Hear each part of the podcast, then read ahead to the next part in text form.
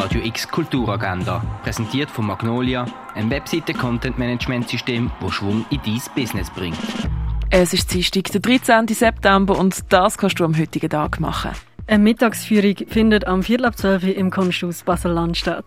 Das Rendezvous am Mittag widmet sich heute der Ausstellung Picasso El Greco, das um halb eins im Kunstmuseum Neubau.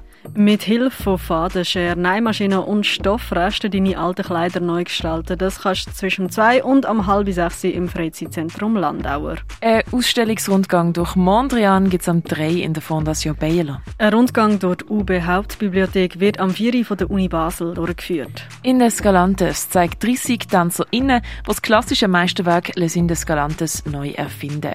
Niemand von ihnen hat eine klassische Ausbildung, aber sie sind alle Ausnahmetalent in Krump, Break, Popping und Voging. In Escalantes ist es gesehen am Viertel ab sechs im Kultkino.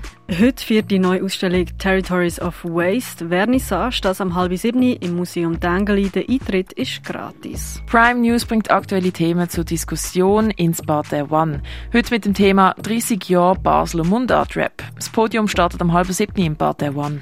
Ein Gespräch mit dem Autor Damon Galgut zu seinem Werk The Promise findet heute am 7. im Literaturhaus statt. Der Talk ist auf Englisch. Quacka und Dodo siehst du im Naturhistorischen Museum. Stückwerk siehst du im Museum der Kulturen. Higenunsch kannst du in der Kunsthalle anschauen. Und mehr über Geschichte und Herstellung von Heilmitteln erfährst du im Pharmaziemuseum. Die tägliche Kulturagenda mit der freundlichen Unterstützung von Magnolia ein Webseiten-Content-Management-System, das Schwung in dein Business bringt.